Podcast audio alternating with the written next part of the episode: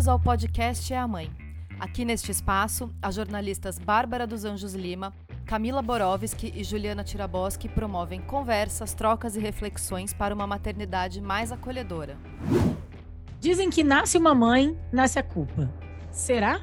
Será que isso precisa mesmo ser verdade ou é mais um dos clichês impostos nessa sociedade que nos faz nós mulheres carregarmos o fardo social da carga mental e mais responsabilidade do que os homens? Pois é, a gente vai discutir muito isso hoje. Um estudo mostrou que 51% das mães brasileiras de crianças de até 3 anos sentem culpa na maternidade. Esse é um dado da pesquisa Parentalidade Real, realizada pelo Instituto On The Go, encomendada pela Hugs. A pesquisa foi feita com 1.100, 1.010, desculpa, 1.010 mães e pais de crianças de até 3 anos no Brasil e foi realizada em fevereiro de 2022. Entre as mães solo, esse índice foi ainda maior, de 65%. E 42% das entrevistadas disseram que se sentem julgadas como mães. Os pais também sentem culpa, viu? Para 41% deles, a culpa está presente, mas menos se sentem julgados pelos outros, 26%. As maiores preocupações são educação, saúde, segurança e alimentação. Bom, como vocês já sabem, quem acompanha a gente aqui, nessa temporada nós estamos respondendo perguntas da, das nossas ouvintes. E a Daniele perguntou como nós lidamos com a culpa. Para falar sobre esse tema, nós chamamos uma mãe livre de culpa. Pelo menos é o que ela aparece nas redes sociais, para quem acompanha. É a Bela Reis, que é jornalista, podcaster no Angu de Grilo e mãe do Martin, de dois anos. Bela, bem-vinda ao nosso podcast. É, a gente super agradece você estar aqui com a gente.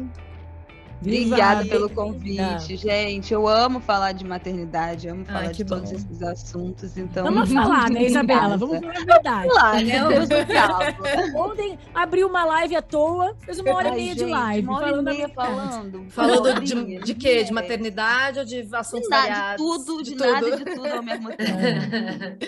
É comunicadora, né? Total. Ô, Bela, eu, eu fiquei super feliz de tu estar aqui. Primeiro que a Bela, a gente é amiga virtual.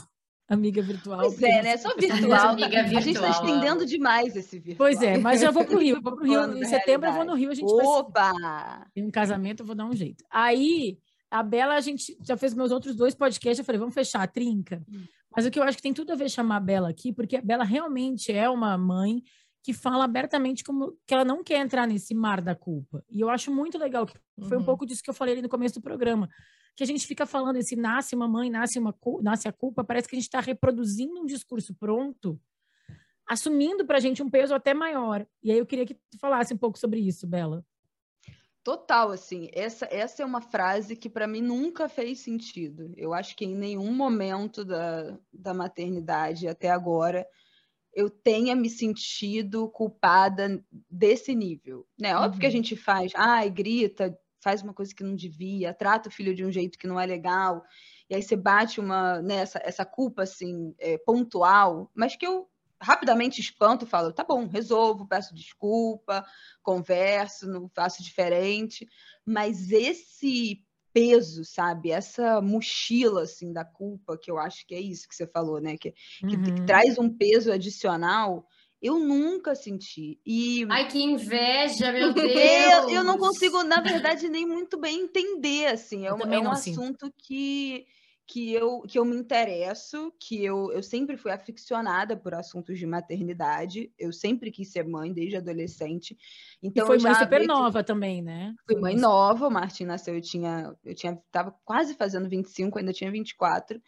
É, então eu sempre tive contato com esse universo das mães, esses relatos de maternidade real, de puerpério. Então eu tinha medo, assim, sabe, de, do, do, do que, que eu ia sentir, é, não em relação ao meu filho, mas comigo mesma a partir do momento que eu me tornasse mãe. E, e, e eu nunca senti essa culpa, assim. E eu não consigo, é, eu não consigo nem entender é, exatamente qual é a origem, né, para as mulheres que sentem é, essa culpa, e nem muito bem por que, que eu não sinto. Esse é um assunto uhum. que para mim é muito é muito diferente, sabe? A origem, a origem tu sabe, né? A origem é a resposta para todos os nossos problemas, que é o patriarcado. É, tá não, é. Isso sim, mas por que que pra... mas acho que a minha questão é assim, o, é, o patriarcado também é, é, é integral para todas as mulheres. Por que, que umas sentem né, essa culpa? Por que, que esse peso é, é recebido por algumas mulheres e para outras não, né? O que, que faz a gente repelir isso? Quais são esses marcos? Quais são essas diferenças que faz umas mulheres se apegarem a isso e outras não? Essa que eu acho que é. Que tu é foi criada com culpa em cima de você, Bela? Uh, em que sentido? Em que sentido? Uma mãe, uma avó, alguém que vinha com essa ideia de tipo, se sentia muito culpada? Tinha isso, essa referência assim em cima de ti? Porque eu tô buscando também agora essa. Cara, eu... Esse é... discurso da Nasce Mamãe Nasce Uma Culpa, tu acha que a, a Flávia ou a tua avó também Cara, tinha? eu acho que tinha? a minha, mãe, a minha mãe tinha, mas a minha mãe também era muito pressionada por essa responsabilidade comigo. E a minha mãe trabalhou muito, então ela foi muito mais ausente do que ela gostaria. Então eu acho que ela, uhum. ela carregava uma culpa por essa ausência que ela topou, né, por questões profissionais. E eu acho que ela tentava compensar isso é, com presente, com, com outras coisas, sabe? É, hum. Então eu acho que a minha mãe carregava uma culpa, eu acho que menos é, da das atitudes dela como mãe. Então, é, jamais achava que ela estava errada. jamais. Então, essa coisa do tipo, ai, agi errado, até baixou, ela baixou errado. Não, a Bela falou sobre parte. isso também. A Bela falou sobre isso recentemente no outro podcast dela, que é os conselhos que você pediu. Eu acho que é muito legal a gente estar tá falando sobre isso hoje com a Bela, porque ela postou hoje, comentou essa semana no, com os seguidores dela sobre também. Acho que isso tem uma dica, Camila, nessa pergunta. Que eu acho que ela resolveu a questão dela com a mãe dela, com a pressão e com a expectativa da mãe antes de ser mãe. Acho que isso ajuda uma isso, sim. da culpa. Para mim, sim. esse é um marcador, assim, que eu acho que talvez a culpa venha de um lugar de você sentir que você deve muita satisfação, tá sabe? Tá devendo, é isso, e, é isso. E eu não nas sinto... expectativas nem em relação à minha mãe, né, que foi uma pessoa que eu acho que me pressionou muito ao longo da vida, tanto que eu que essa tampa de essa panela de pressão explodiu na minha adolescência. Então, uhum. eu estava até conversando com o meu marido ainda agora sobre isso, que eu acho que é, foi muito importante eu ter rompido com a minha mãe, né, essa expectativa né, da minha mãe sobre mim, muito antes de eu ter me tornado muito mãe. Há muito antes. Sim. Então eu já era um indivíduo antes de me tornar mãe. Eu não, eu não era, eu não, eu não fui a filha que virou mãe, sabe? Olha, eu, eu acho foi uma que transição uma... direta. Pensando numa diferente. coisa, e pensando numa coisa que é um caminho que eu sei que a, que a Bela traçou e eu também, e, e, a gente são, eu me considero também uma mãe que não sente culpa. A gente faz terapia há muito tempo, gente, desde uhum. criança. Eu faço terapia desde os sete anos. A Bela fez com 11, 12, tu foi fazer? Eu comecei com 15 e já ah. tô com 27. Então são 12 é, então, anos. assim, ah, são 12 anos, não foi aos 12. Sem mas assim, acho que quando é começa. Por isso muito... eu faço com a 13, né, gente? Mas não comecei é. novinha. Então, acho que quando começa novinha, quando tá comecei tá com 28. formando algumas coisas. Aí a outra coisa que eu queria pontuar também na história da Bela, que eu acho muito legal, que foi o que ela falou no podcast, os conselhos que você pediu, que eu acho que isso tem muito a ver com por que eu não sinto culpa, que é eu peço desculpas. Eu faço coisas erradas de vez em quando com a Bia. Aí eu falo, ah, mamãe errou aqui, tu tá certa, filha, me estressei. E, gente, vou errar, entendeu? Uhum. Tá tudo bem. E eu acho que isso me ajuda também, porque eu sei que eu tenho uma mãe imperfeita, todo mundo é imperfeito, tá? Mas eu enxergo muito a imperfeição da minha mãe. E desde Apesar... sempre? Desde sempre. Ah, não sei se desde sempre, mas assim, desde que eu tenho uma memória. Assim. Desde então, que a gente faz terapia. Desde que eu faço terapia com sete anos de idade, eu fui fazer quando meus pais se separaram. Então, eu acho que isso me ajudou a ver que não, não são os eu. Tipo, eu, eu, quando a gente perguntou, eu quero saber da Ju e da Camila também, que eu acho que eu tô falando demais já hoje, mas enfim. É que não, é um assunto que eu continua. gosto. É, eu fiquei pensando de uma culpa que eu senti pontual, mas recente, que foi uma, uma reunião da Bia que eu esqueci. Bárbara, todos os episódios ela traz isso, é, realmente ficou marcado. Não, eu esqueci, mas eu esqueci sim, completamente, Bela. Eu nem, nem sabia, não tinha ideia. Eu deixei ela na escola, a, a, pessoa que fica na portaria me perguntou: é reunião da tua turma, da tua filha hoje? Eu falei: não, saí, fui trabalhar. tipo assim, me perguntaram, entendeu? Eu não tinha ideia que era. Aí chegou de noite, a, Bia Ai, que chorou, demonstrou que tava tão bonitinho todos os pais na sala, só minha mãe que não tava. Também tinha outros pais e mães que não estavam, né? Mas na narrativa dela, só Sim, os pais dela que não estavam. E aí eu fiquei culpada. E aí eu pensei duas coisas. Primeiro, eu falei, desculpa, filha, você tá certa, eu errei, eu esqueci. Aí depois eu pensei em todas as reuniões que meus pais não foram, sabe? E isso não me não fez eu achar que minha mãe ou meu pai foram péssimos pais, falharam comigo por causa disso. Só, cara, faz parte de todas as outras vezes que eles estavam presentes em momentos tão importantes, ou então que repararam o erro, que foi o que eu fiz. Na reunião seguinte, fomos eu e o Marcos, os dois, só tinha uma criança com os dois pais, os primeiros a chegar. Quase foi a avó, todos os avós, todo mundo. Exato, Mas eu acho que, assim, é muito pontual para mim. E é isso, assim, não é uma culpa que eu carrego, como eu vejo, nasce uma mãe. Pois não é, eu queria que queria a perspectiva das, das, das culpadas. essa culpa. das culpadas. Uh, vai lá, Ju. Tá. Vai lá, que a minha é.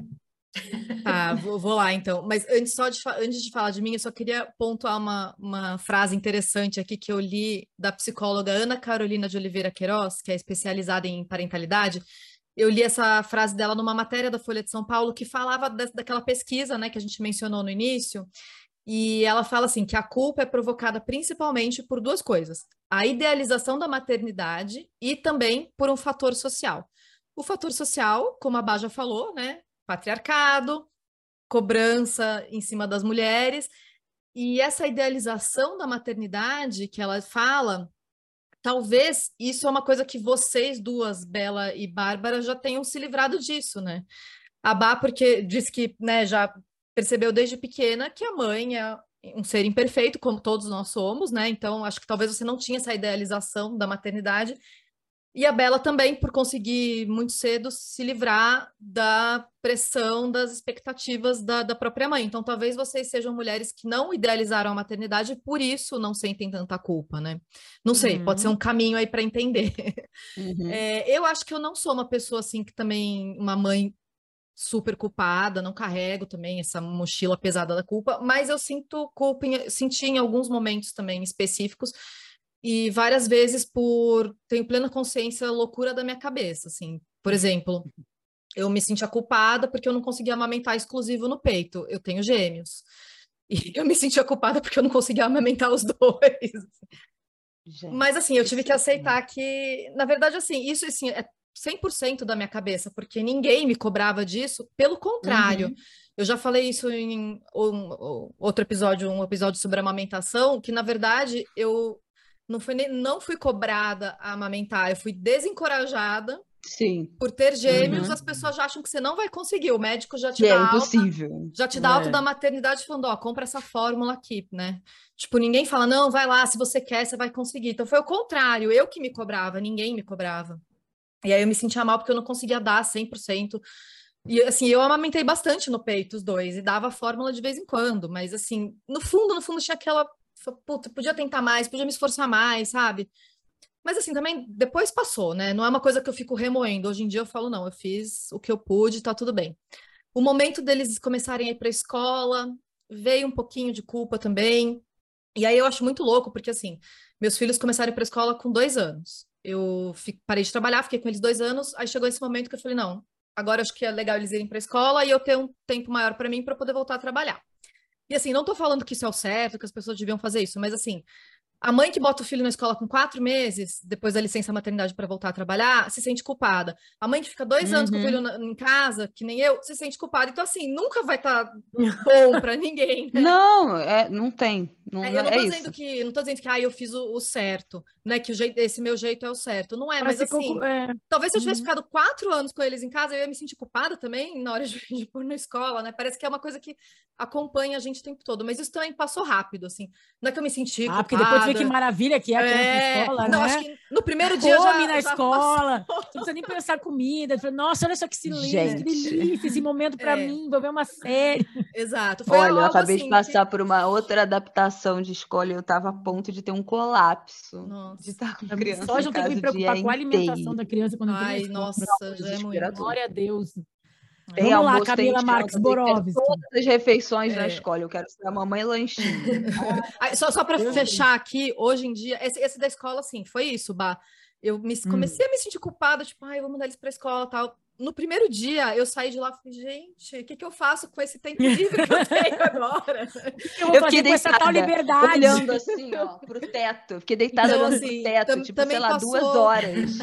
Passou muito rápido, assim. Agora, hoje em dia, o que, que eu sinto culpa mesmo? Quando eu perco a paciência e grito com eles e perco a cabeça, ou quando eu não estou dando 100% da atenção que eles merecem, assim, não que eu tenha que dar 100% da minha atenção o tempo todo, não é isso, mas assim, tipo, quando a criança vem, quer te contar um negócio, quer que você faça um negócio com ela, e você não está muito afim, você está cansado, daí você você está ouvindo, mas não está ouvindo, assim, eu me sinto culpada de tá, uhum. não estar, assim, 100% no momento. Mas como a Bá falou, se eu grito, se eu perco a paciência, se eu faço alguma coisa errada, eu peço desculpas, não vejo problema nenhum. Eu acho que tem certas pessoas que seguem uma linha mais autoritária de educação que devem achar absurdo o pai pedir desculpa para o filho, porque na visão deles o pai está sempre certo, né? A mãe está sempre certa, mas não, acho que a gente super pode pedir desculpa quando erra também, né? Deve pedir, eu acho, na minha é. opinião, pelo menos. Eu acho que só pessoas que cresceram com pais e mães né, que não pediam desculpa sabem a importância de pedir Total. desculpa Sim, aos filhos. Todo mundo erra, né? assim, gente, isso foi uma coisa que por muitos uhum. e muitos anos, inclusive já na terapia, eu tinha esse ressentimento, sabe, da minha mãe. Cara, ela nunca me pediu desculpa. Uhum. E aí teve uma hora que eu falei, é isso, a minha, isso a minha mãe não vai poder me oferecer. Nesta é, encarnação, isso também, talvez é ela não também. possa é me entregar isso, seja mais, estou pedindo mais do que ela consegue. Uhum. E acho que isso a terapia então, ajuda a perceber, né? Assim, pô, quando que você tem que parar de esperar um certo comportamento daquela pessoa e lidar com isso você com você mesma, né? Porque uhum. não dá para você obrigar a pessoa a fazer aquilo. Porque Gente. ao mesmo tempo que quando tu vira mãe, tu te conecta com a tua mãe, tu também tem que te separar da tua mãe, né? Porque Isso. virar mãe, virar mãe te conecta muito direto com a tua, tu te, te, lembra, tu te identifica, tu te coloca no lugar dela, mas você entende muitas coisas que ela fez, mas ao mesmo que tempo na época você não entendia. Essa é a maternidade que ela foi possível, que ela foi capaz, que ela quis, e essa é a minha. Uhum. Então é um uhum. processinho ali é também isso. de ajustinho. Esse é um trabalho que eu tenho muito uh, frequente, tá, gente? Porque eu acho que essa frase que a Ju trouxe agora há pouco, da da idealização da maternidade, que vem junto com a idealização da minha mãe. Agora há pouco, ela tá aqui, né? E aí eu falei, tô indo gravar hoje um episódio sobre culpa. Ela disse, posso lá gravar no teu lugar? Que isso aí é meu, meu é o que eu mais carrego. Chama ela aí, pode entrar. Resumo, ela, resumo. Ela, pode entrar, dona Sônia. Ela é a pessoa que mais tem culpa que ela carrega na vida. E eu também concordo com a Bela. Minha mãe trabalhou muito na vida e ela eu acho que ela tentava compensar as coisas e ela tinha muita agressividade, acho que ela era muito. Minha mãe era separada, era quase mãe solo, então era uma vida muito pesada e ela chegava em casa cansada, gritava, batia. Então, tipo, ela é carregada de culpas, né? E, mas eu lembro também de endeusar muito a minha mãe, sabe? Todo o caminho. Então, eu lembro de, para mim, ela não tinha defeitos, ela conseguia, mesmo com tudo isso, ela conseguia entregar tudo. Uhum. E eu lembro dela dizer: Ah, é porque eu tive duas filhas de parto normal, incrível, e amamentava que nem uma vaca, e era tudo lindo. E eu lembro que agora a gente falou, ah, nasce uma mãe, nasce uma culpa. Para mim, nasceu antes. Eu estava grávida, já pensando, meu Deus, comi demais, agora comi todos os brigadeiros que estão dentro da geladeira, e agora essa creme, desculpa, meu filho, já estou aqui. Quando ele nasceu, eu tive diabetes gestacional, obviamente também por causa desses brigadeiros todos que eu comi dentro da, da geladeira. ah, e aí eu tava. Eu não consegui fazer um parto vaginal, eu tive que fazer cesárea, eu não.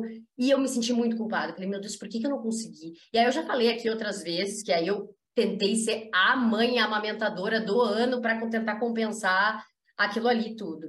Mas com o tempo, hoje, e aí trabalhando isso muito, muito, muito na terapia, uh, eu comecei a colocar minha mãe, ainda mais quando eu fui virando mãe e conseguindo ter algumas conversas com ela exatamente sobre isso.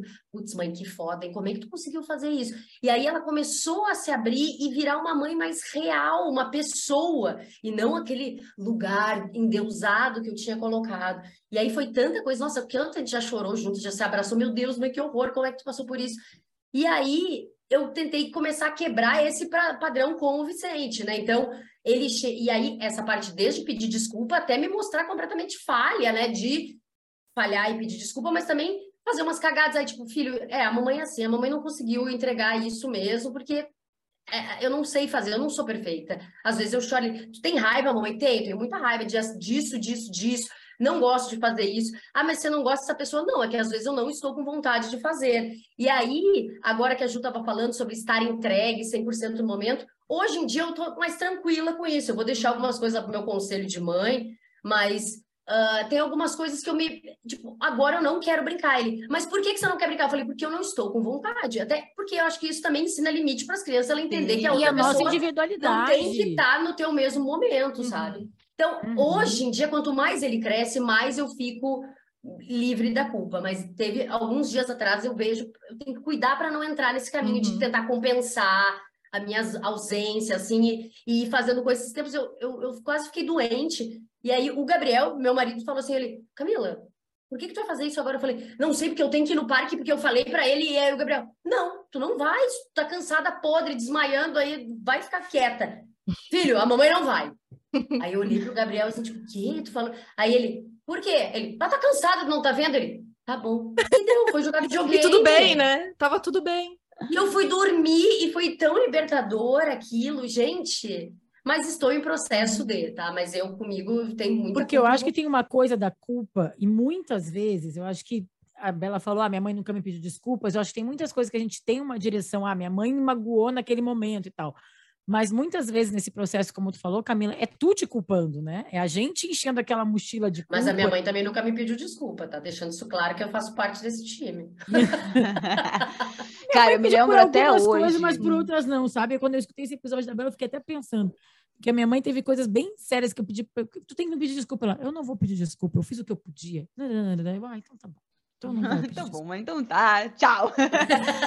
mas eu me lembro, cara, até hoje, a primeira vez que eu pedi desculpa pro, pro Martin e como eu fiquei sufocada de culpa até a hora que eu pedi desculpa. Uhum. Porque ele tinha acho que três meses, eu naquela privação de sono absoluta e ele chorando, e eu sem conseguir dormir. Aí eu gritei com ele, tipo assim, com um bebê, né, de três meses. Você tá é. completamente descontrolada. Sim. Aí eu gritei Sim. com ele, e depois eu fiquei me sentindo tão mal, tão mal, tão mal, tão mal. Aí eu lembro que eu acordei, a gente levantou de manhã e eu mal, aí completamente culpada.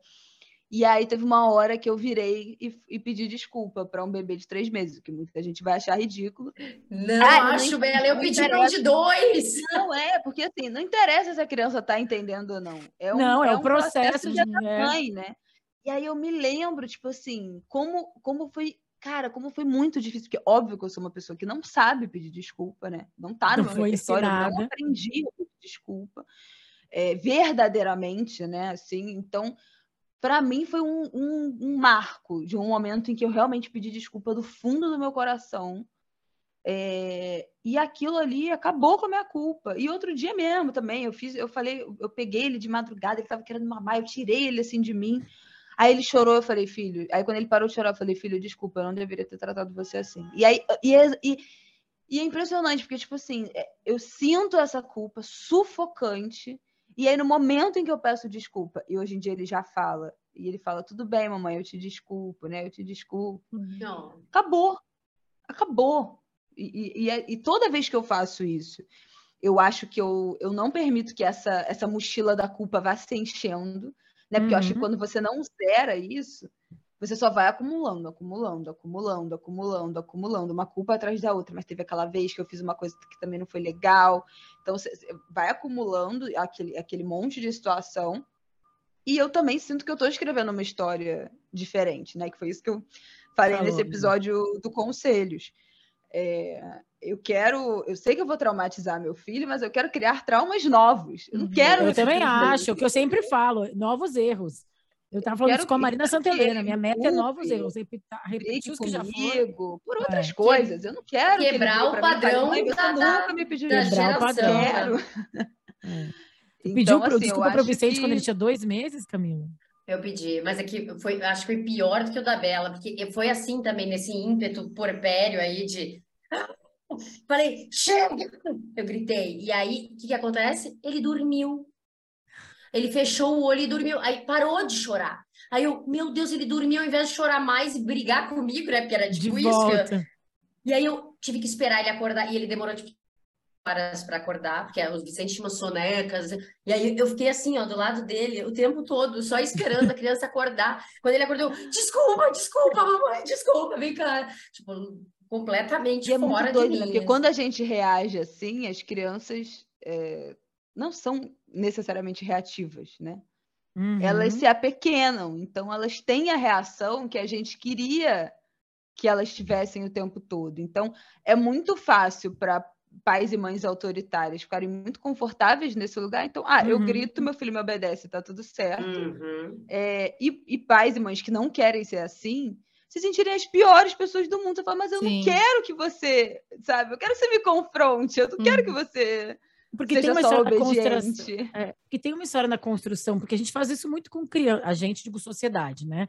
É, criança briga com a outra criança no parquinho, vai lá, pede desculpa para amiguinho, pede uhum. desculpa uma desculpa meio obrigatória. Uhum. A criança nem entendeu o que está acontecendo direito, mas ela fala lá, desculpa, humilhadinha, desculpa, e sai, daqui a 10 minutos faz a mesma coisa de novo, uhum. porque não uhum. entendeu o porquê daquilo tudo. E aí, o que eu faço com a Bia também, eu e ela, às vezes a gente. Ela tem quatro anos, tá? Vai fazer cinco semana que vem. É, às vezes eu falo, ah, filha, desculpa, mãe, isso aqui é porque eu fiz isso aqui. Aí ela fica, às vezes ela desculpa. Às vezes eu falei, filha, ó, a mamãe tá irritada hoje eu não tô com paciência, eu não vou conseguir brincar contigo. Se tu ficar chateada comigo porque eu não vou brincar, beleza também. Daqui a pouco a gente conversa e faz as pazes. Não precisa ser automático. Aí eu falei, ah, Isso ah, vai é lá. ótimo, né? Isso te humaniza, né? Claro. Oh, quer, ver, quer desenhar, quer ver TV, mas eu não vou. Hoje eu não vou. Assim, não é só um desculpa. Ai, desculpa, aquele desculpa passou. Sabe assim? Porque às vezes a gente acha que pediu desculpa, passou, bola para frente. Não, às vezes tem um tempinho para os dois, para todo mundo se assentar naquela uhum. situação. Não, e é né? bom fazer então... isso porque você já acalma a situação antes que ela piore, né? Antes que você se irritasse e gritasse, você pediu um espaço. Uhum. É ótimo isso. E aí, né? assim, eu vou e falo, ó, oh, filha, não vai rolar. E esses dias ela até falou, ah, é, o drama da Geminiana. Você não quer mais ser minha mãe? não, não foi nada disso que eu falei, filha. Vamos conversar de novo para você entender o que eu tô falando. Aí eu falei de uma vez lá, tá bom, entendi. Daqui a pouco eu volto e você volta a ser minha mãe. Eu falei, não, filha, eu vou ser minha mãe, mesmo aqui no quarto, deitada, ouvindo. Só quero ficar sozinha um pouco. Né? Aí ela, sabe quando às vezes não quer ficar com a mamãe, ou com o papai, ou quer ficar com teus amigos, ou quer fazer outra coisa? Ela, ah, entendi. Ah, daí ela entendeu. Falou a língua então, assim, da minha. É, porque eu acho que a gente fica preso às vezes, e na maternidade isso é um prato cheio, né? Preso nos clichês e nas fórmulas meio prontas, assim, né? Então, tem que pedir desculpa. Não, eu acho que às vezes tem que dar mesmo uma trabalhadinha naquele conceito ali, porque quem está também do outro lado é uma criança muito pequena para entender algumas coisas. Imagina, se a, se a gente está aqui falando que a gente demorou 20, 30, 40, às vezes, anos para entender, imagina as crianças de 2, 3, 4, 5, né? É verdade. É assim para todo mundo. Gatos, como diria Tiago Teodoro. É, é, Ó, mas teve um momento que eu senti um pouco mais de culpa para mim, que foi a pandemia, no meio da pandemia. Assim. Mas aí eu entendi também, sabe? Eu entendi que era tipo uma culpa de viver naquele momento horroroso que a gente estava é, vivendo. É, mas não era culpa, é pena de é. todos nós, né, na verdade. É, é mas eu deixei me levar. Aí por isso que eu acho que eu não gosto da coisa do nasce uma mãe, nasce uma culpa. Porque como eu nunca tive culpa, aí chegou a pandemia eu falei, ah, então é isso, é culpa que eu tô sentindo. E na verdade não era, era depressão, uhum. tristeza, pânico. Isso. Era tipo viver uma pandemia. Tanto é Nossa, é eu acho que eu acho que o meu pior momento assim como mãe foi dos oito meses a um ano do Martin, que foi o momento que ele começou a engatinhar, subir em tudo, né? Ficar meio que em pezinho e tal, mas começou a ter essa mobilidade, mobilidade. que não tinha, né? Porque um bebê é isso, você bota ele do teu lado e ele fica. Ele fica lá, né? Ele fica lá. Quando Aí ele começa a engatinhar, do não, né? que você tinha que ficar muito, eu tinha que ficar muito mais alerta. E com esse negócio de introdução alimentar, e eu sozinha com ele em casa, trabalhando em casa, sozinha com ele em casa, fazendo as comidas dele, vai cuidando da gente, eu comecei a enlouquecer. E aí eu comecei a ficar extremamente agressiva, né, reativa com ele, brigar, gritar, ficar muito irritada. E aquilo foi escalando, escalando, escalando, que eu falei, cara, eu preciso colocar ele numa creche. Eu não tenho a menor possibilidade uhum. mais de conseguir ficar desse jeito, assim. Para mim, não dá mais. E aí, por, por isso que eu, eu acho que eu tinha tanta certeza que, que eu precisava daquilo pelo bem da nossa relação, porque eu vi que eu estava sendo uma mãe é, muito pior do que eu já tinha sido, do que eu gostaria de ser, que a decisão por colocar ele na, na escola foi muito segura, assim, eu tinha certeza uhum. absoluta. E as pessoas, é muito engraçado, né, que as pessoas ficavam para mim, ai, mas fica calma, que vai ser bom para ele, também vai ser bom para você, ele vai ficar bem. Eu falo, gente, eu não tô nem um pouco nervosa. Eu preciso, de, eu tô botando ele na escola por mim, não é por ele. Uhum. É por uhum. mim, porque eu não aguento mais. Para mim deu, assim. É, e eu acho que esse foi um momento que, olhando assim para trás, eu acho que em vários momentos eu me vi culpada, porque eu sabia que eu não estava agindo corretamente com ele, mas eu estava numa situação que eu não tinha muito para onde fugir. E foi um processo de amadurecimento ali dessa decisão, né, de colocar ele na escola, que foi um divisor de águas, assim, eu falo que foi meu bote salva-vidas, assim, Martin para a escola foi, cara, mudou completamente a minha é a, história... a, a, minha vida inteira. É. Eu tenho uma cunhada, um beijo, Elisa, que é uma super mãe, ela é psicóloga, estuda cria, infância, terapia de casal, escreveu um livro sobre, sobre se tornando pai e mãe. E ela, eu acho que também ela também tinha essa coisa de querer ser uma coisa meio como a Camila, de um perfeccionismo e tal. E o Pedro ficou em casa até os dois anos. E aí, quando eles foram para a escola, e aí depois ela teve a Laura, então, tipo, aí veio a pandemia, então eu tava com as duas crianças em casa. E aí, depois, agora os dois estão na escola, período semi-integral, assim, aí ela fala, nossa, gente, hoje em dia ela falou, ela veio para mim, cunhada, se eu pudesse, eu deixava até uma horinha mais ainda, porque ainda, ainda tem que sair correndo de algum lugar para buscar. A criança se diverte, a criança está feliz, sabe? Eu acho que é um período de qualidade, está socializando, né? Porque eu também, eu acho que eu reconheço muito as minhas limitações. Então, essa coisa do rolê da, da introdução alimentar, a Camila é rainha. A Camila congelava as amo. coisas nos potinhos. Cara, foi o negócio o pior. De... Foi Gente. o pior momento minha vida. O meu puerpério foi. O meu não foi pior, porque Cara, eu nem tentei. umas férias no, no paraíso perto do que foi para mim a introdução alimentar. Foi, foi uma eu nem tentei tenebrosa. chegar nesse lugar, entendeu? Para saber que foi pior. Eu já sabia que não ia rolar já sabia, porque eu não sou essa pessoa, eu sou a pessoa que como janto um ovo mexido, entendeu? Eu não sei, eu não. Aí tinha que fazer gente, frutinha, cara, papinha, foi, não sei o que, não sei o que. Eu falei, gente, isso vai ser na escola, muito, que ótimo. Beleza. Foi, foi, foi, uma coisa. Eu, eu, eu consegui. Eu mantive a, a minha decisão. Mas assim, hoje em dia, olhando, eu penso como foi um período horroroso para mim mesmo, assim. Hum. Porque eu, eu aí eu não comia, né? Eu passava o dia inteiro em função da, da comida da criança, de é, limpar, é, de fazer a comida, de limpar a comida, de limpar a sujeira. Então, assim, foi, foi um período muito, muito, muito, muito estressante. É, aqui não, aqui a Bia comia o que, eu, que a gente comia em casa. Hoje em dia eu faria tudo assim... diferente. Eu compraria absolutamente tudo, eu não faria absolutamente nada. É. E seria maravilhoso. Ô, Bela, e aí você pôs ele na, na, creche, você falou que o período mais difícil foi de oito meses a um ano, é isso? Um ano. E isso. aí foi, foi com um ano que você pôs ele na creche foi ou um pouquinho com um antes? ano. Foi um hum. ano. Ele fez um ano dia 28 de dezembro e começou a adaptação de acho que 17 de janeiro. Como ele voltou a colônia de férias da escola, ele já começou.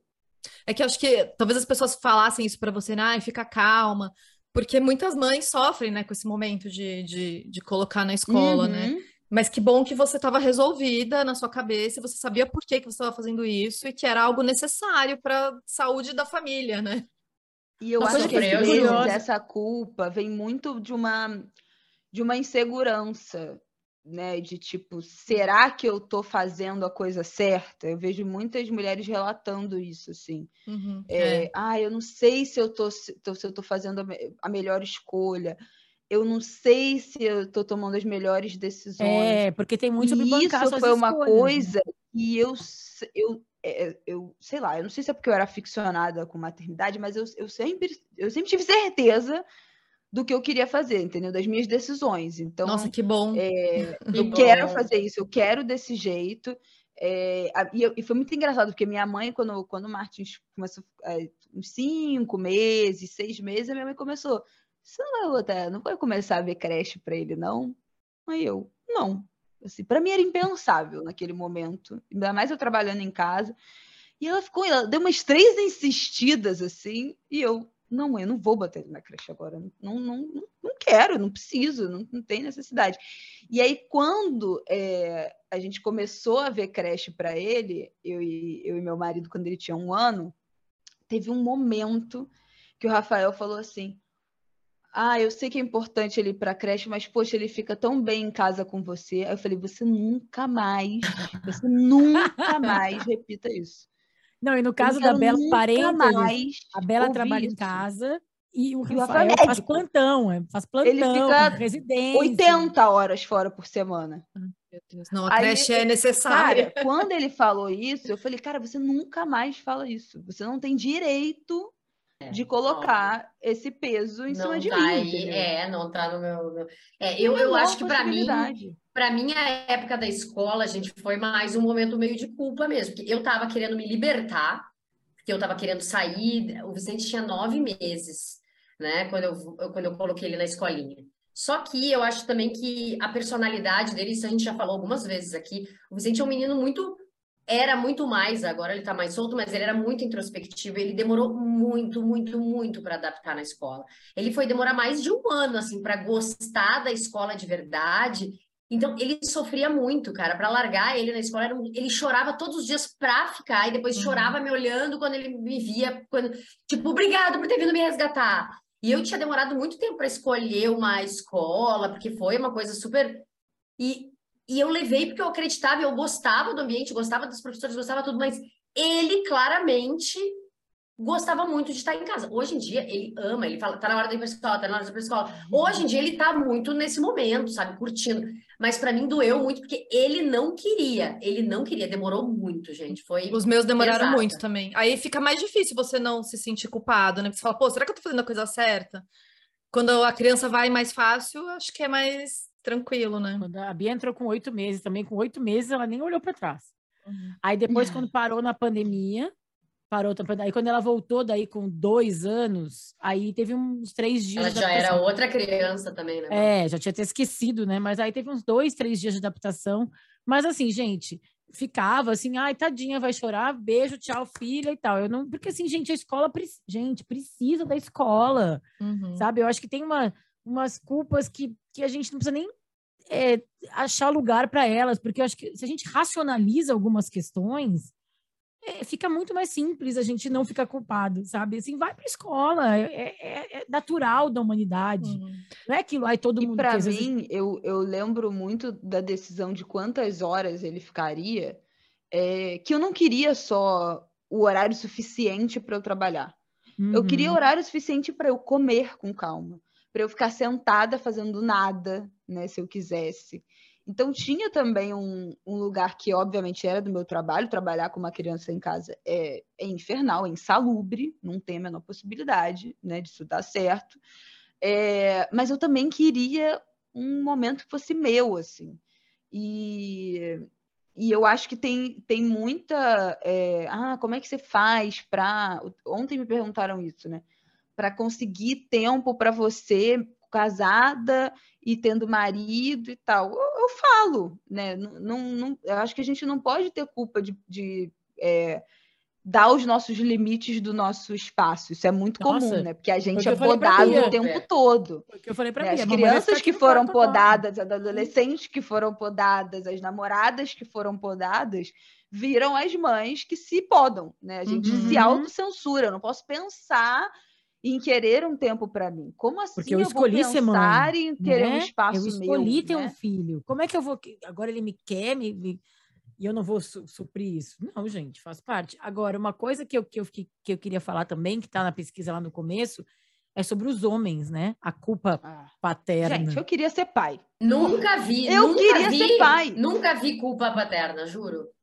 E é, até que o índice é alto, né? 41%. Eu achei, eu achei ó, que seria. O meu marido. Cata isso. O Marcos, ah, gente, ele é um cara que sério. ele tem, assim, às vezes, uma coisa. Ah, ele tem, ele carrega um pouquinho, assim. Eu vejo que ele tem uma coisa. Acho que até da personalidade dele, Camila, sabe? Tu não acha? Acho, acho, acho sim. Ele tem, ele é um capricorniano, Bela, tu sabe como é o tipo. então ele tem uma coisa assim, da dor do mundo, né? Então ele fala, nossa, olha ela. E às vezes eu falo para ele assim, gente, mas tudo bem, é da vida, é da criança, sabe? Ai, caiu. Aí agora também eu acho que o tempo vai nos ajudando a, a, a ver que faz parte do jogo, né? Que faz parte do jogo cair, crescer, errar, falhar e tal. Mas eu vejo que o Marcos carrega um pouco. Eu sou mais aqui falo para ele não, tá tudo bem, tá tudo bem. Eu é, acho que o Rafael acho... carrega essa culpa porque ele trabalha muito tempo fora, então ele tem uma culpa, já teve uma culpa dessa dessa ausência, né, de, de, de perder momentos de uhum. importantes, perder as primeiras vezes de muita coisa do Martin por não estar em casa, por estar trabalhando. Mas eu acho que essa é uma coisa que difere muitos homens das mulheres. Eu acho que não é necessariamente o sentir a culpa, mas o que, que a gente faz com ela. É isso. Porque assim, é isso não foi a, a, a gente é culpada, fica culpada de ai, como é que eu vou querer tempo para mim se eu sou mãe? Corta o tempo para mim, você é sua mãe. Uhum, ai, isso. como é que eu trabalho tanto? Corta o trabalho para dar mais atenção pro filho. Os homens não, não passam a trabalhar menos. Não. Ai, tô muito culpado que eu trabalho muito. Foda-se, vou continuar trabalhando. Isso, vou priorizar minha, as minhas coisas, exatamente. Entendeu? Então, assim, o que, que a culpa provoca nas mulheres, né, como consequência da, dessas decisões e tal, e nos homens é completamente diferente. Então eu tenho certeza que, ai, né, esse, esse padrão de pais, os pais de antigamente, que, nossa, eram ausentes da família, né, que trabalhavam demais, que sustentavam a família. Eu tenho certeza que esses caras se sentem culpados, mas também em nenhum momento reconstruíram, tentaram estar mais presentes, tentaram mudar essa história, sabe? Então, o que, o que a culpa faz com os homens não é nada, não mobiliza. A culpa não é. mobiliza é. os homens. E, e, é isso que eu sinto muita inveja, é, porque eles não têm nem a culpa própria e nem a pressão social. É, né? a pressão então, social então, assim, é bom é, demais, talvez, gente. talvez alguns você tenham a, que você a, a cobrança interna, né? Não a isso, social. que eu acho que é o que o Marcos tem. Isso. Ele tem uma cobrança interna, mas também isso acho sim, que é isso. É. Eu acho que mas muitos homens têm isso, isso, né? Vai fazer o que com isso? É uma bela distância. Não, hoje essa parte, o Gabriel, pelo menos, é o cara que ele se sente um pouquinho mal e vai lá e pede a desculpa. Essa é a parte dele, ele tá de boa com isso. Ó, oh, eu tenho que trabalhar, eu tenho que sair. Putz, não vou conseguir buscar. Não consigo na reunião. Vida que segue. É, é uma. Ele vai, vai se priorizando, colocando as coisas e depois qualquer coisa pede uma desculpa, entendeu? Não, não, não sofre. Eu não vejo sofrimento de. Não, e não é aberto a, a, a, a negociação, né? É tipo, não é. ah, amanhã eu tenho que trabalhar. Ponto, acabou. Não tem, não tem. Tem, né? A Andressa Reis faz muito isso, que eu acho muito bom os vídeos que a Andressa Reis Ah, eu faz, amo gente. o conteúdo dela, ela é demais. Não, né? gente, é muito incríveis. maravilhoso. E aí ela fala assim, amor, é, sexta-feira de manhã eu tenho médico, mas aí eu já combinei com não sei quem que vai ficar com as crianças até tal hora, já tem o almoço gente, pronto, e a mochila tá pronta, e dararara, faz um esquema completo. E aí o cara fala assim, tô saindo pro futebol. Cara, era exatamente. Gente, juro Deus, é um eu já quadro. tive exatamente essa.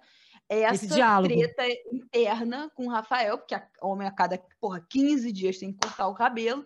Passo uma hora e meia cortando o cabelo. Não entendo o que, que esses homens fazem tanto tempo na barbearia. Falo com isso, cara, não é possível.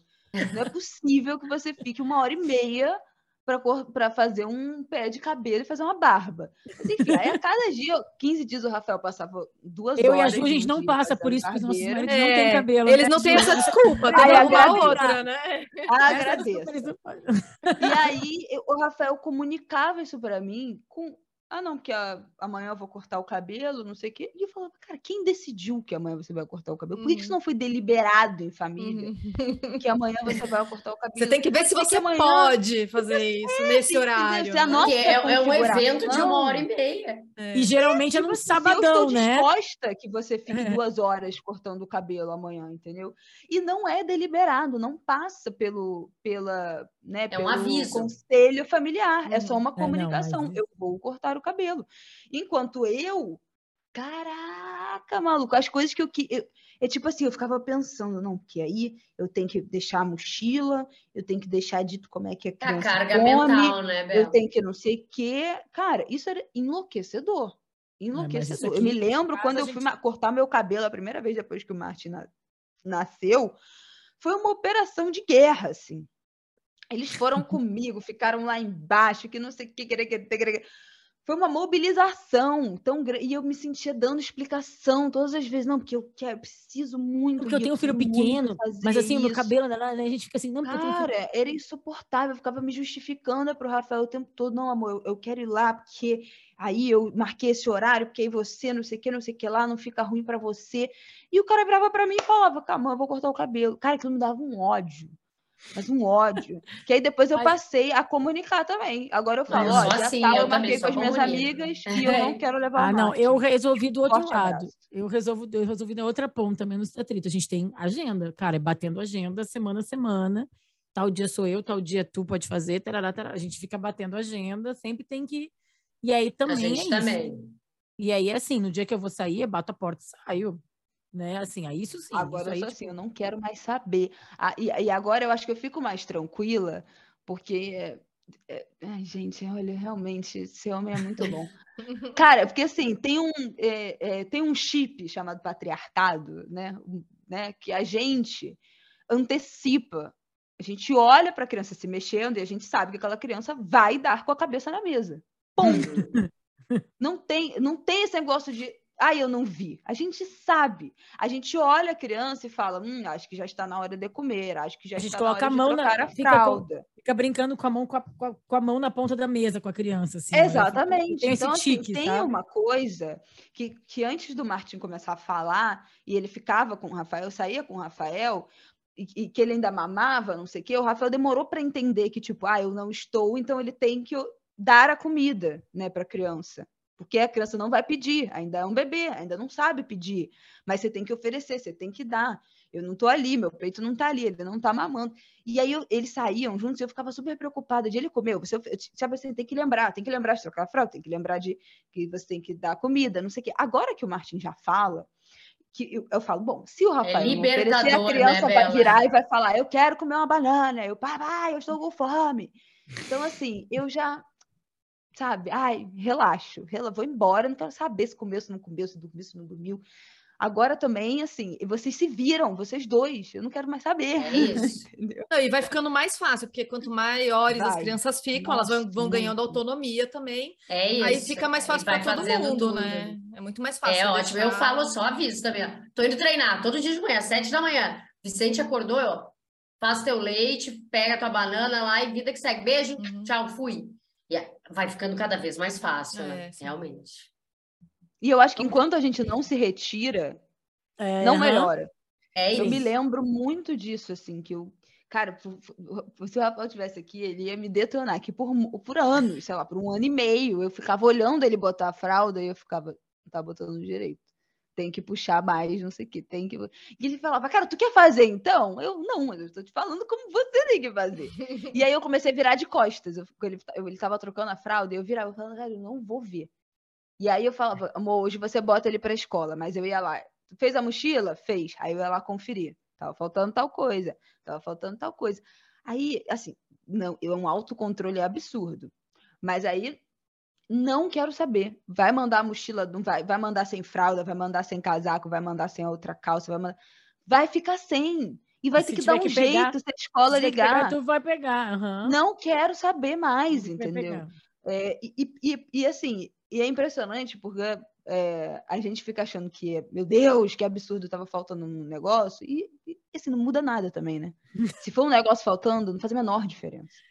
Então, assim, a menor nada, diferença. É, alguém dá um jeito, né? Se faltar uma fralda, ele coloca um patamar de Pega a camiseta de outra criança, sujou, volta com uma camiseta X. Né? Tipo assim, meu Deus, não... e a gente fica num patamar, assim, que, que, hum. que também é muito ruim pra gente. É o né? perfeccionismo, né? Que eu acho que é, que é uma cobrança absurda. Cobrança, é. Ô, gente, é, a gente perguntou lá no nosso Instagram para as nossas ouvintes ah, é, os motivos pelos quais elas sentem culpa, né? Eu pedi para as mulheres compartilharem aí a culpa delas. Aí eu queria ler para vocês, para a gente se identificar ou não e dar um abraço nelas. Boa. Posso ler aqui para vocês? Claro. Vamos. A Mariane falou que sente culpa de escolher entre trabalhar fora ou ficar com o filho em tempo integral.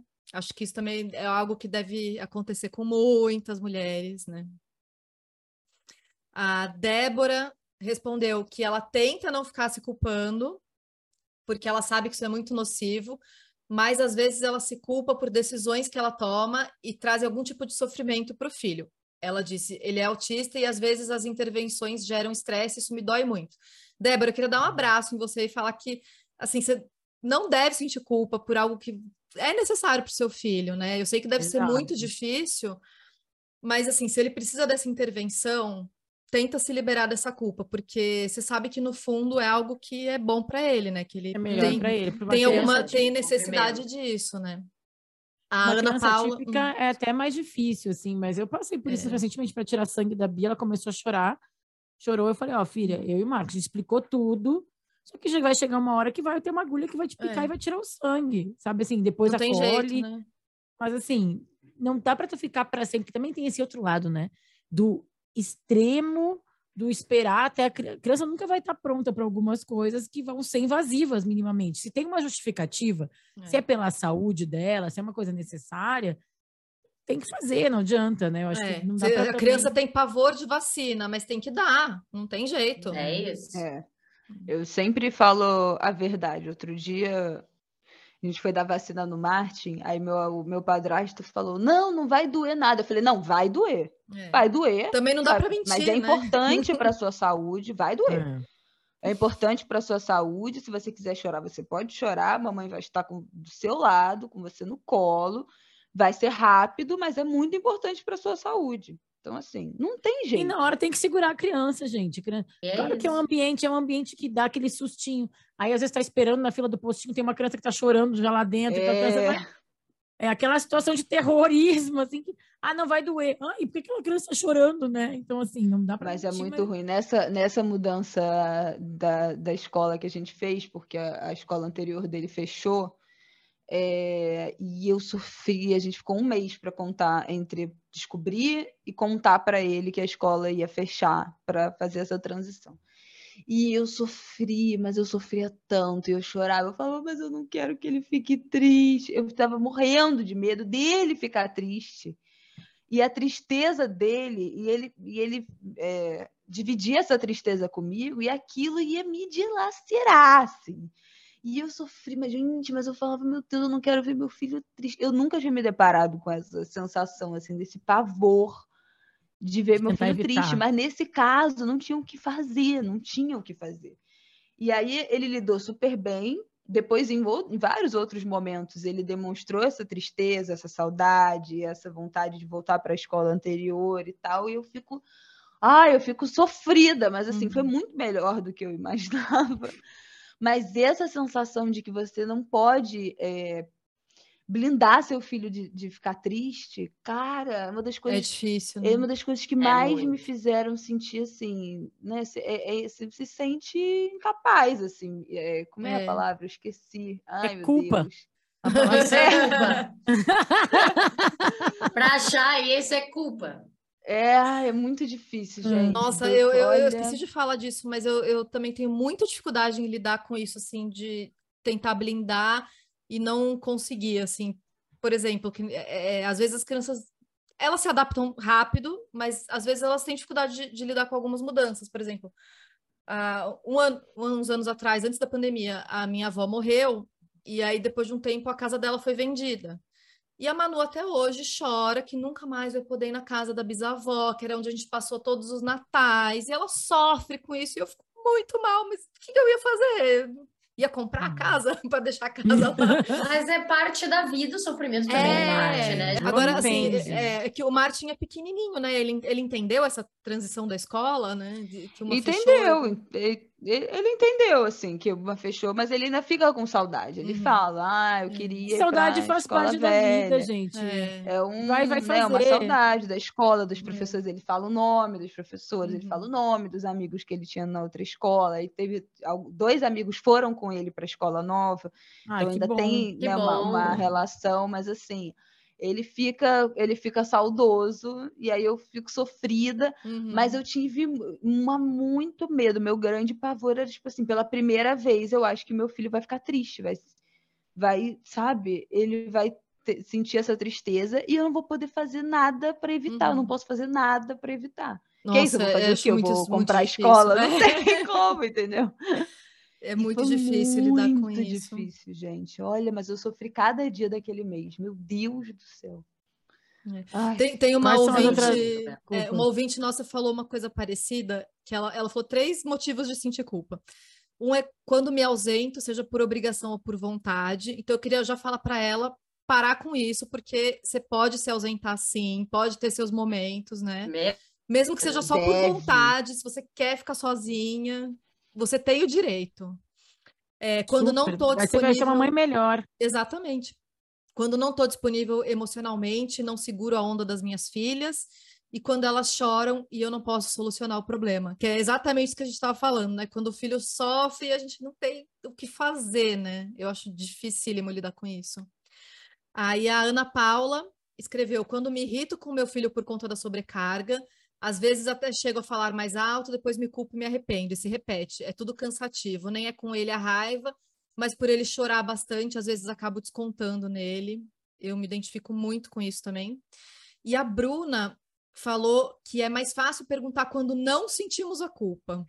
Ai, tadinha. Quando trabalho o dia todo durante a semana e fico feliz com os finais de semana que minha filha vai para casa do pai, por isso me permitir ter uma vida além da maternidade, mesmo sabendo que ela prefere ficar comigo. E quando a criança, no auge dos seus quatro anos, com alta seletividade alimentar, janta com frequência macarrão com ovo, queijo, presunto, maionese e ketchup, porque não tenho disposição, disposição todos os dias para além de cozinhar, passar uma hora e meia convencendo ela a comer algo diferente disso, tentando não ser a fonte de traumas alimentares nesse processo. É Tadinha. É isso. Ai, Bruna, ó, você tem o direito de também ter um fim de semana de folga, tá? Mesmo Nossa, que você trabalhe o dia todo. Processo todos Aliás, os dias à noite. Até por isso, né? É. E alimentação, Não, e eu, agora né? eu sou Twitter na minha roda de que são dos casais que são separados e que têm guarda compartilhada e que, e que você, como mãe, sabe o momento que você vai ficar sozinha sem seu uhum. filho, que vai ter a casa só para você, que vai ter o final de semana só para você. Eu falei, gente, ai, tudo bem que né, ser separado, é óbvio que isso é uma, é uma piada. É uma piada, tá? Mas... É uma piada, mas assim, mas... às vezes eu falo, ai, meu Deus do céu, eu vejo o povo separado, que ai, fim de semana sem filho. Eu falo, puta que pariu, será que eu vou ter que me separar para viver isso? Porque os meus pais se separaram, eu tinha dois anos. Então eu sempre fui criança satélite. Eu ficava um fim de semana com cada um, um dia com cada um, não sei o quê. É, e eu acho que isso foi muito bom para os meus pais, de certa forma, né? Para ter a individualidade deles, ter a casa só para eles, ter o momento de viajar, de uhum. fazer os programas deles. E agora eu vivo numa realidade que eu nunca convivi, que é ser casada, né, com filho. Nunca, meus, nunca, não tenho lembrança dos meus pais assim. Eu também. Então, assim, cara, eu, como é que você consegue esse tempo se tá todo mundo junto o tempo todo, entendeu? É. Eu até consigo, mas é muito difícil, é muito mais fácil. Mas é trabalhoso, você ter claro. Demarcado, é. né? Tipo, ah, dia tal, você vai, dois dias depois você volta e eu tenho aqueles dois dias para fazer o que eu quiser. Cara, isso me dá uma inveja às vezes. isso eu penso, nossa, isso aí é, né? E mais uma coisa para Bruna, eu, eu acho que a gente tem que escolher nossas batalhas, sabe? Então, ah, a filha vai comer macarrão mesmo, sabe, gente? Tipo, é. às vezes faz algumas escolhas na escola, ela consegue comer outra coisa como é que está a saúde dela. Tenta ter umas conversas assim, ao longo, não só daquela hora do estresse da janta, sabe? Porque às vezes parece que na hora do jantar tem que resolver todos os problemas do mundo. Ah, tem que comer mais, mais verde, tem que comer mais fruta, tá comendo mal, eu tô cansada. Tipo, não vai ser naquela hora de conflito. Então, deixa ser macarrão de vez em quando, tenta dar umas variadas, se for possível, mas tenta introduzir a conversa sempre, sabe? Que aí aos poucos, de repente, busca vai ajuda profissional, né? Também, infantil, é, nesse caso, é. alimentar, Sim. seletividade alimentar, isso tudo existe. E eu acho que essas profissionais é, qualificadas, sensíveis, vão, vão te ajudar, não vão, não vão te ajudar, externa, não vão né? te culpar. É. Né? Tem, tem muitos profissionais que podem atuar nessa missão junto com você. É, então, vai dar certo, vai dar certo. E, e, a alimentação era um dos itens daquela pesquisa, né? Que mais geravam preocupação nos pais. Né? Ai, nossa. É, a gente é. comia na escola. Paga. Se quem tem o luxo de poder pagar. Minha filha, na verdade, estuda, estuda, na escola da prefeitura, né? Eu nem pago. Mas assim, vai almoçar no máximo de refeições que ela puder fazer fora de é. casa. Ou se você não tem tempo para cozinhar, comprar marmita, né? Pagar alguém para cozinhar para você. Não, não você ter uma funcionária, obviamente, porque isso é para pouquíssimos, mas comprar marmita, congelar, para se você não tem tempo para cozinhar uma comidinha saudável, né? É que tem, tem a questão da seletividade também, né? Não é só falta de tempo para cozinhar, mas tenta jogar com as duas coisas, procura ajuda externa para seletividade e procura alguém que te ajude com a comida, né? Não, as, é, escolas hoje, hoje... as escolas que ah, não tem janta, ou não tem almoço, não sei o que. Cara, para mim é fora de cogitação. Se eu uhum. tiver que dar almoço ou janta para meu filho todos os dias, eu vou ser uma mãe muito pior. Ai, eu era tão bom quando os meus jantavam ou almoçavam Nossa. na escola, agora não tem mais nada. Gente, é dureza. Desesperado. Não, não quando, quando eu vejo algumas ainda. escolas que tem que mandar lancheira. Uhum, cara, tem que mandar o lanche ainda. Ah, isso é uma coisa que não dá para ser um pacote de traquinas e um. Não dá mais, que vão te julgar, época, né? É, não pode. Não, isso é uma coisa que eu queria muito falar também é, que quais são as mães que tu tem ao teu redor, né? Para quem está ouvindo a gente, com, quais são as mães com as quais tu te compara? Porque a gente, hum, como ser é. humano, é. inevitavelmente a gente se inspira, se compara de alguma maneira com as pessoas ao nosso redor. Então, assim, se tu segue aquelas mães que tem, que fazem os lanchinhos, que fazem uma, um ursinho, que a orelhinha do ursinho é um tomate, que o olho é uma azeitona, que a boca é um pepino, para de seguir, gente, gente porque é. você não vai conseguir. Você vai se sentir culpada porque a sua não vai Eu comprei. Eu comprei o negócio de ursinho. Faz assim no pão. Comprei. Eu faço assim no pão. Não, só faço assim no pão. Aí, aqui tu quer? Eu falei, vai ser com requeijão. Passo o requeijão, fica torto. Às vezes, ah, hoje pode ser ketchup, hoje pode. Hoje pode, sexta-feira, pode. E pronto, agora assim, fica, vamos, eu, eu falo para assim, é o ursinho arrependido aqui, filha, ursinho tá meio caído. Não, e eu sempre, eu fico recalcada às vezes, né, com, com essas mães, cara, eu ficava muito, é com uma mãe maravilhosa que eu sigo, sigam ela, que é a Vitória, do arroba Maternidade Plus, que ela faz um milhão de atividades com o filho, com, com Augusto, em casa, ela ficou dois anos e pouco, quase três anos com, quase três anos com Augusto em casa, é, e, e, ela fazia várias atividades. Cara, eu detesto brincar, gente. Isso eu, eu também não consigo, brincar. cara. Essa parte, tipo, fazer a própria massinha de modelar, porque a outra é muito Eu odeio tosca. sujeira. Negócio de tinta, água, terra. Não gosto de sujeira. Não, também não, não, não gosto de limpar, pessoa. porque sou eu que limpo, então não quero limpar. Então também não quero sujeira. Negócio de atividade, não tenho paciência para isso. Eu gosto de cantar, eu gosto de passear, eu gosto de ouvir música, eu gosto de outras Mas coisas. Mas é isso, é escolher Mas as eu ficava, tipo, coisas pô, eu não faço. Isso é uma coisa que já me fez sentir culpada. Ah, eu não faço uma atividade, ah, eu não brinco tanto com meu filho, não sei o quê. Mas aí eu acho que cabe a gente que segue essas pessoas, porque, que, porque elas têm coisas muito preciosas para compartilhar compartilhar e que a gente pode pegar, né? É, entender o contexto. Então, assim, a uhum. Vitória é uma mãe que trabalhava e que decidiu com o marido dela que a partir do momento em que ela tivesse filho, ela ia parar de trabalhar para se dedicar integralmente aos filhos. Então, assim, ela é, trabalha dentro do cuidado doméstico e com os filhos. Essa foi uma decisão dela. Essa não é a minha. Eu tenho é, uhum. é, outro tipo de trabalho. Então, não dá. Essas duas coisas não conseguem coabitar da mesma e habilidades também, né? Habilidades e gosto, gente. É, eu vou começar a brincar de uma coisa. Eu adoro entendeu? brincar, tá, gente? Eu adoro, adoro massinha de modelar, adoro ficar. Eu, eu gosto adoro, também. Adoro. Não, não é toda, toda hora que eu tô afim, mas eu gosto. Não, não, mas, é, mas eu gosto. Não sou a mãe que não gosta de brincar, eu sou a mãe que gosta de brincar. Mas é, agora eu não vou querer brincar vou brincar de uma coisa que eu não gosto, vou estar lá uma hora e meia, que seria meu tempo de uhum. qualidade com, meu, com a minha filha, fazendo uma coisa que eu não gosto, não, né? Então vou achar outras coisas que eu gosto Isso. de fazer para ter você, se você não, nós dois. Se você não gosta então, de é brincar, é... mas gosta de ouvir música, que nem a Bela, tá ótimo, é uma atividade é. que você tá fazendo com seu filho, né? Você não precisa necessariamente brincar, você pode fazer outra atividade que vocês gostam.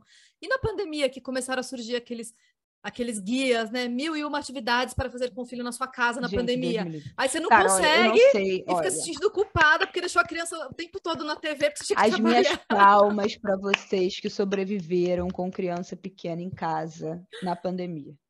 Porque o meu filho hum. nasceu 28 de dezembro de 2020. Então, ele era um recém-nascido naquela segunda é. onda, não sei o quê. Muito mais fácil. Já não ia sair de casa mesmo me uhum. deu menos uhum. fomo de estar dentro de casa com uma criança, uhum. todo mundo vivendo. Pelo menos ninguém estava vivendo.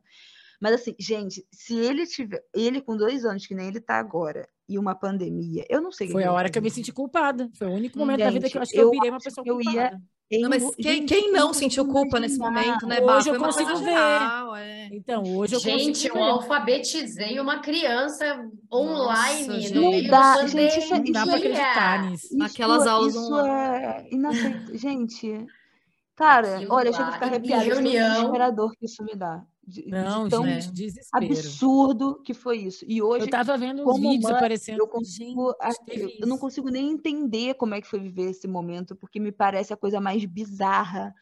de eu- cara, não dá para ficar um dia dentro com uma criança dentro de casa ser uma tortura em algum momento. Cara, quando chove no Rio de Janeiro, tem nada para fazer no Rio de Janeiro quando chove.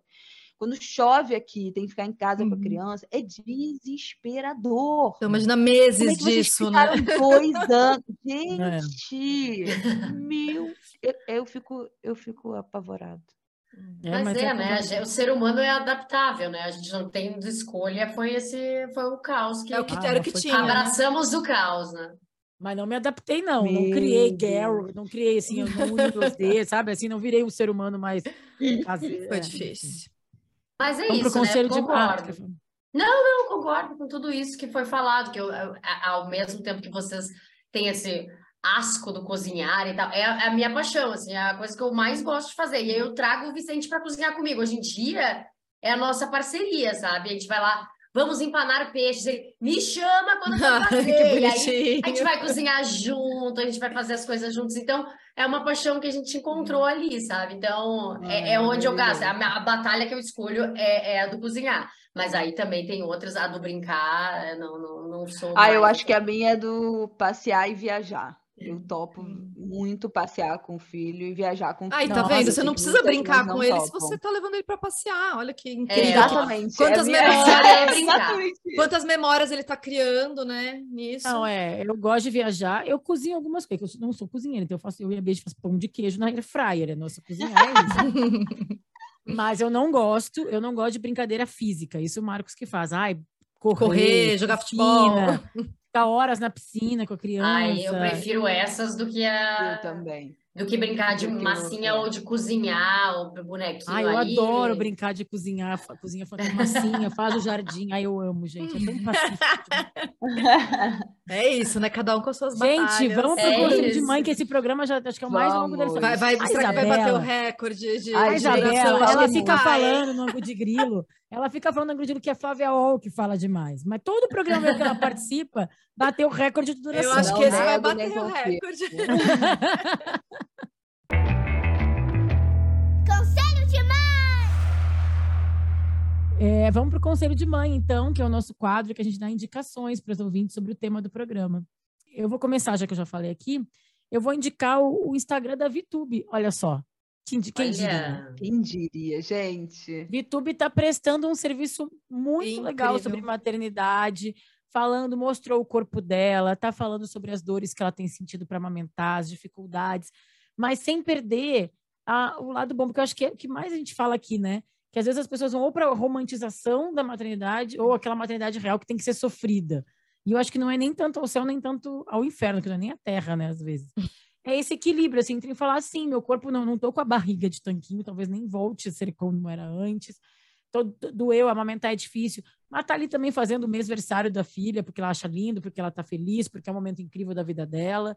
Então eu acho que, principalmente para quem é mãe recente, é uma referência legal, sabe? Que eu acho que, como a Bela falou, eu também me senti um pouco assim logo que eu tive filho, que é comecei a seguir um monte de gente, procurar gente para inspirações mesmo, né? Desde como fazer eh, brincadeira, como cozinhar e tal, e também de mostrar esse lado de, de vida mesmo. Assim, a- a Camila Frender fazia muito isso também quando o Arthur nasceu, que é mostrar que não precisa estar com a barriga tanquinho, mas também não quer dizer que todas as mulheres vão estar passando por um- uma depressão pós-parto, né? Mas tem um, um meio do caminho que eu acho que é onde se encaixam a maioria das mulheres. Uhum. E a Vitube tem mostrado isso muito bem no perfil dela. Então, parabéns, Vitória. Estou gostando de ver, recomendo a seguir.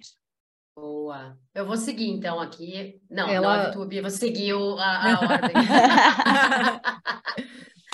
Ah, eu, a, a meu conselho, que eu- a gente falou um pouquinho agora, mas eu, eu trouxe até ali no, no roteirinho, eu coloquei que vidas maternas importam, tá, gente? Porque para a gente se priorizar mais, a gente lembrar que a gente existe que é esse caminho de encontrar tempo para a gente e não sentir essa culpa.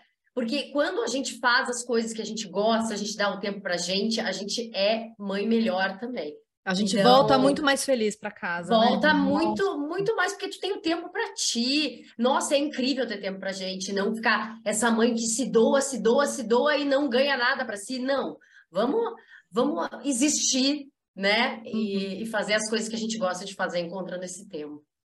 Esse conselho é especial para o nosso ouvinte que escreveu que tem culpa de se ausentar, né? Pode é ser. É para ela. Bom, eu vou falar então para a gente deixar a convidada especial para fechar com chave de ouro, tá? A minha dica é o livro Maternidades no Plural: Retratos de Diferentes Formas de Maternar. É um livro escrito por várias autoras. Tem a Lígia Moreiras, que é do perfil Cientista que Virou Mãe, eu adoro o conteúdo dela. Tem a Marcela Tiboni, que fala sobre maternidade lésbica. Tem a Gláucia Batista, que fala sobre maternidade neurodivergente.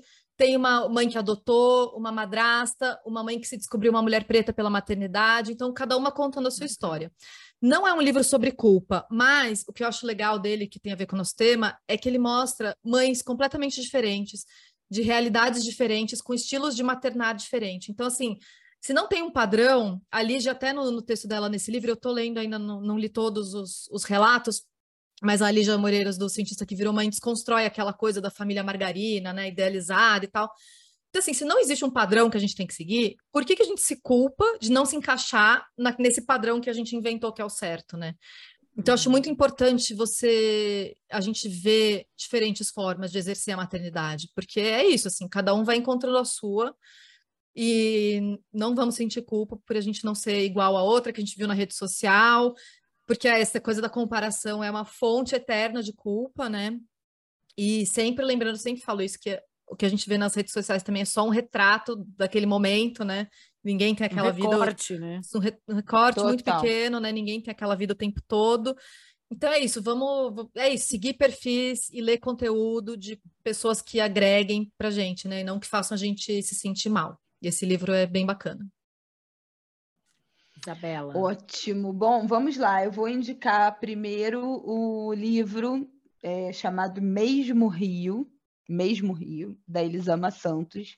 Eu adoro a Elisama, eu amo o Porquê Gritamos. Aliás, o Porquê Gritamos é, bom, é uma boa indicação sempre, mas uhum. dentro Elisama disso é da culpa, é, isso aí vai vazal. Maravilhosa. Mas o Porquê Gritamos fala sobre essa essa coisa do grito, né? Da origem uhum. do grito, dos sentimentos que circundam o grito. E, e, eu acho que vem, acho que pode conversar bastante com esse sentimento de culpa. É, então já fica uma segunda indicação. Mas esse livro mesmo, Rio, é, o, é a primeira ficção da Elisama. É, foi o último livro que ela lançou, se eu não me engano. É, e, eu, e eu já tinha recebido, mas assim, deixei aqui, tinha, tinha dado uma folhada no, no, atrás, na orelha e tal, e aí a Bárbara, que está aqui conosco, falou: Cara, lê, é muito bom, é muito bom. Aí eu falei: Ah, vou pegar para ler. Você lê a primeira página, você só Não para quando você termina. É assim, uhum. eu li 160 páginas em um dia, sei lá, metade do, do livro eu li em um dia, é, e terminei o livro em, em, em dois dias. E é muito envolvente, assim, é uma história de uma, de uma família, é, de, de, de, tratamentos diferentes, eh, criações diferentes que foram dados para três irmãos pela mesma mãe. Então, a, a, história do mesmo rio é: ninguém entra no mesmo rio duas vezes. E ninguém é educado pela mesma mãe exatamente do mesmo jeito. Então, uma mãe é, cria filhos de forma completamente diferentes. E aí o livro mesma mãe, disso. mesma casa, mesmo pai, aquelas coisas que as pessoas falam. Pai, mas é o mesmo pai, mesma mãe, mesma casa, sim, tudo igual. E, é assim, completamente diferente. É... E eu estava até comentando antes de a gente começar a gravar que foi o primeiro livro que eu li que fala de maternidade depois que eu me tornei mãe e que me deu essa percepção, eu nunca tinha sentido antes, né, exatamente por não, é, não ser mãe antes, de que esse é um livro que só poderia ter sido escrito por uma mãe. Uhum. Uma mulher que não tem filho jamais seria capaz de é, colocar no texto as nuances que o livro tem em relação aos sentimentos dessa mãe, né, do, desses três filhos, é, a, a dessa história filha dessa que também é mãe, mãe, dessa- né?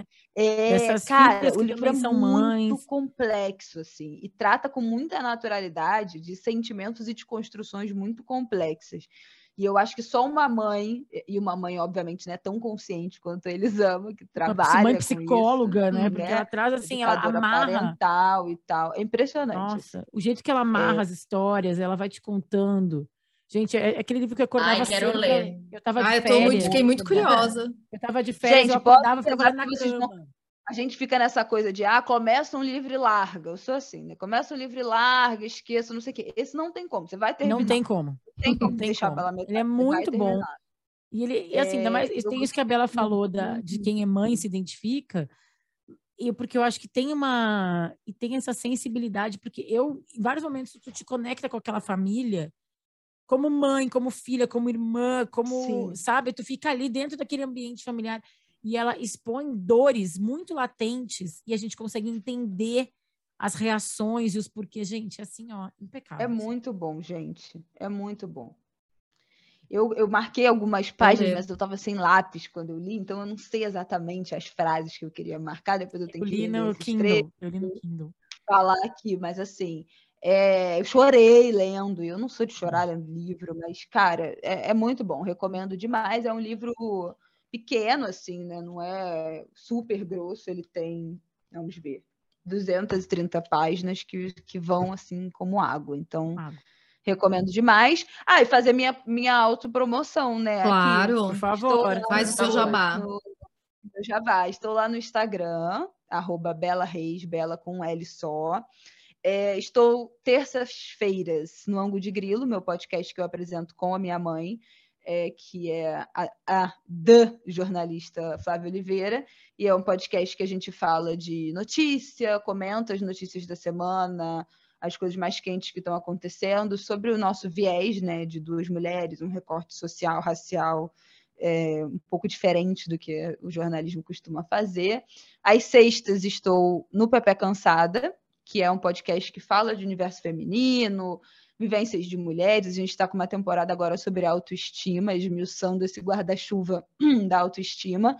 Eu apresento ele com a Berta e a Thaís, então somos nós três e convidadas. E no domingo estou sozinha no meu monólogo curtinho, de até 20 minutos ali, no Conselhos que você pediu, falando sozinha ou respondendo casos da audiência. Agora eu estou variando aí o formato, Falando mas a é o meu gente. papo cabeça ali de, de domingo. Então vocês me encontram por aí. Tá bom. Na descrição do vídeo eu vou colocar todas as arrobas aí para vocês acharem a Pronto. Bela. No meu Instagram Isso. tem o link Tem lá. na tudo lá, né? Vai, tem tudo. Tem tudo. Tudo organizadinha. Que bom que você achou um espacinho para conversar com a gente nessa agenda lotada aí. de Ai, que né? achasse, amei, né? amei. Não, sempre, mas eu amei, amei demais. Muito Bom. obrigada pelo convite. Amo falar sobre maternidade. Ser mãe é a melhor coisa que já aconteceu na minha vida. Eu amo muito ser mãe e, e eu me acho uma mãe maravilhosa. Coisa rara também, isso né? De se ouvir. É Mas aí. eu me acho uma mãe maravilhosa. Eu amo muito bom. ser mãe. Eu amo ser mãe do meu filho. E, e eu acho que qualquer oportunidade de falar disso, para mim, é sempre maravilhoso. Então, Isso aí. E bora jogar essa culpa fora, né, sempre para gente? vocês. Bora, bora Vamos se livrar das culpas. Mães maravilhosas que É. somos todas. Um É beijo, gente. Beijo que ficou vendo, Obrigada, gente. Até, Até o próximo. gente. Até. Bela, obrigada. Tchau, tchau. tchau. Podcast é.